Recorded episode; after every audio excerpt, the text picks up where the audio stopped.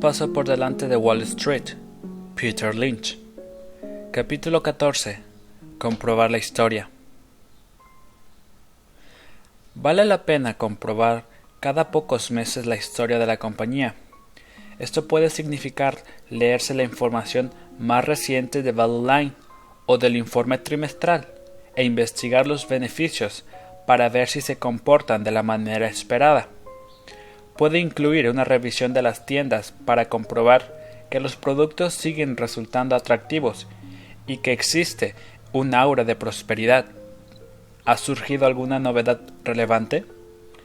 En el caso de las empresas de alto crecimiento, es especialmente importante preguntarse qué sostendrá el crecimiento. El crecimiento de una empresa se estructura en tres fases. La fase de la puesta en marcha, durante la cual aprende los trucos básicos de su negocio, la etapa de expansión rápida, durante la cual accede a nuevos mercados, y la fase de madurez, también conocida como la fase de saturación, durante la cual empieza a prepararse para el hecho de que no existe ninguna forma sencilla de mantener la expansión. Cada una de estas etapas puede durar varios años, la primera fase es la que conlleva más riesgos para el inversor, ya que el éxito de la empresa aún no es una realidad. La segunda es la más segura y en la que se gana más dinero, puesto que el crecimiento de la empresa se basa únicamente en aplicar reiteradamente su fórmula de éxito. La tercera etapa es la más problemática, dado que es cuando la empresa se topa con sus limitaciones. En ese momento se deben hallar otros métodos para incrementar los beneficios. En el curso de estas revisiones periódicas, usted querrá determinar si una empresa parece desplazarse de una a otra fase. Si se fija en Automatic Data Processing, la empresa dedicada a procesar nóminas se dará cuenta de que todavía no han llegado a un estadio de saturación de mercado lo que significa que Automatic Data Processing se encuentra aún en la fase 2. Durante la expansión de Sensomatic, cuando instalaba su sistema antirrobo en unas tiendas tras otras, sus acciones subieron de 2 dólares a 40 dólares, pero al final llegó al límite. No había más tiendas a las que dirigirse.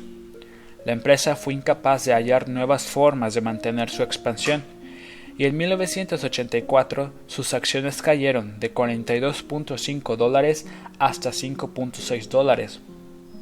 Cuando usted hubiera visto acercarse este momento, debería haber investigado si existía un nuevo plan de expansión y si tenía verdaderas posibilidades de éxito. Cuando Sears se había implantado en todas las áreas metropolitanas de importancia, ¿a dónde más podía ir? Cuando The Limited se hubo establecido en 670 de los 700 centros comerciales más relevantes del país, hizo finalmente honor a su nombre.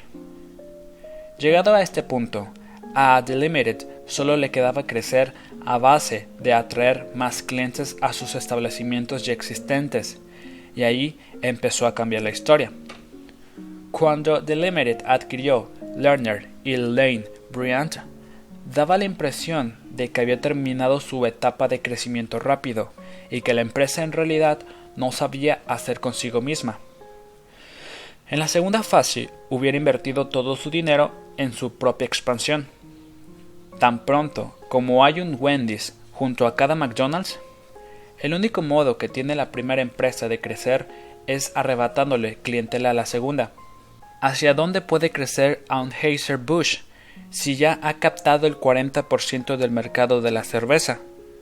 Ni siquiera el simpático perro Spud Mackenzie es capaz de convencer al 100% de la nación de que beba Bud, y que existirá cuando menos una minoría de valientes que se resistirán a pedir una Bud Light. Ya les ataquen con láseres o los abduzcan a los extraterrestres. Tarde o temprano, Bush va a frenar su crecimiento y tanto el precio de sus acciones como sus PER experimentarán la reducción correspondiente. O tal vez Bush encontrará otra forma de crecimiento, igual que ha hecho McDonald's.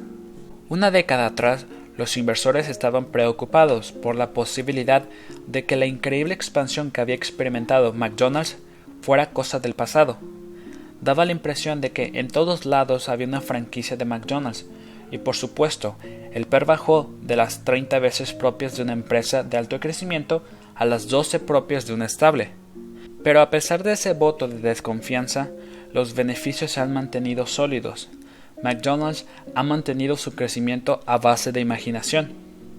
En primer lugar, abrieron unas ventanillas para servir a sus clientes sin necesidad de que salieran del vehículo, que a día de hoy supone un tercio de su volumen de negocio. Posteriormente, incluyeron el desayuno, lo cual añadió una nueva dimensión a las ventas. Y además, a unas horas en las que de otro modo el edificio hubiera permanecido vacío. La introducción del desayuno supuso un incremento del 20% en las ventas a un coste muy bajo. Luego llegaron las ensaladas y el pollo, dos productos que incrementaron las ganancias a la vez que terminaron con la dependencia de la empresa con respecto al mercado de vacuno. Se da por hecho de que cuando suben los precios del vacuno, McDonald's sale mal parada, pero están pensando en el viejo McDonald's. A medida que se frena la apertura de nuevas franquicias, McDonald's ha demostrado que es capaz de crecer dentro de sus límites actuales.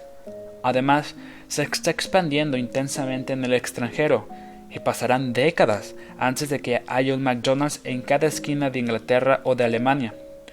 Por más que se haya reducido su perch, McDonald's no ha dicho su última palabra.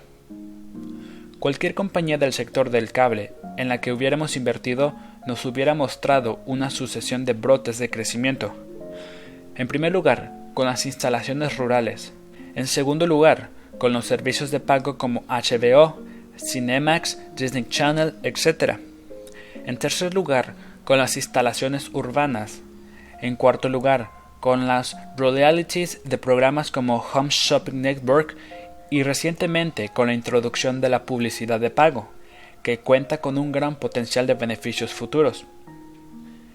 Texas Air ofrece un ejemplo de una historia que fue a peor, luego mejoró y finalmente volvió a empeorar. Todo ello en cuestión de cinco años. Yo me hice con un pequeño paquete de acciones a mediados de 1983, solo para ver cómo el principal activo de la compañía Continental Air empezaba a tener problemas y entraba en concurso de acreedores. Las acciones de Texas Air cayeron de 12 dólares a 4.75 dólares y las acciones de Continental, compañía en la que Texas Air tenía una posición mayoritaria, cayeron hasta 3 dólares. Seguí de cerca la situación por si podía convertirse en una recuperable. Texas Air redujo costes, Continental recuperó a sus clientes y regresó del cementerio contable. Animado por esta mejoría, amplié mi participación en ambas compañías. En 1986, las acciones de ambas habían triplicado su precio. En febrero de 1986, Texas Air anunció que había adquirido una gran participación de Eastern Airlines, lo cual se veía también como un dato positivo. En un solo año, las acciones de Texas Air volvieron a triplicar su precio hasta los 51.5 dólares, convirtiéndose así en una 10 bagger desde que resolvieron sus problemas en 1983. En este punto, lamentablemente, mi preocupación por la situación de la compañía dejó paso a la complacencia y el tremendo potencial generador de beneficios de Eastern y Texas hizo que no prestara atención a las realidades más inmediatas. Cuando Texas Air compró las acciones restantes de Continental, me vi obligado a liquidar más de la mitad de mis acciones de Continental y cierta cantidad de bonos convertibles en acciones de Continental. Fue un golpe de suerte y me reportó un pequeño beneficio, pero en lugar de vender el resto de mis acciones de Texas Air y lograr una salida feliz de todo ese asunto, en febrero de 1987 compré más acciones a precio de 48.25 dólares. Considerando la mediocridad del balance de Texas Air y el carácter cíclico y precario del sector de las aerolíneas, ¿por qué compré en lugar de vender? Me cegó el incremento del precio de las acciones. Me quedé prendado de la versión nueva y mejorada de la historia de Texas Air, incluso cuando sus fundamentales estaban viniéndose abajo. La versión nueva y mejorada de la historia era la siguiente. Texas Air se estaba beneficiando de una operativa más eficiente y de unos costes laborables muy rebajados. Además de su participación en Eastern, acababa de adquirir Frontier Air y People Express, que pensaba reflotar igual que había hecho con Continental. La idea era genial. Comprar aerolíneas quebradas, reducir costes y esperar a que los beneficios llegaran de forma natural. ¿Qué fue lo que sucedió? Igual que Don Quijote, estaba tan enamorado de la promesa que se me pasó por alto que iba montado en un penco.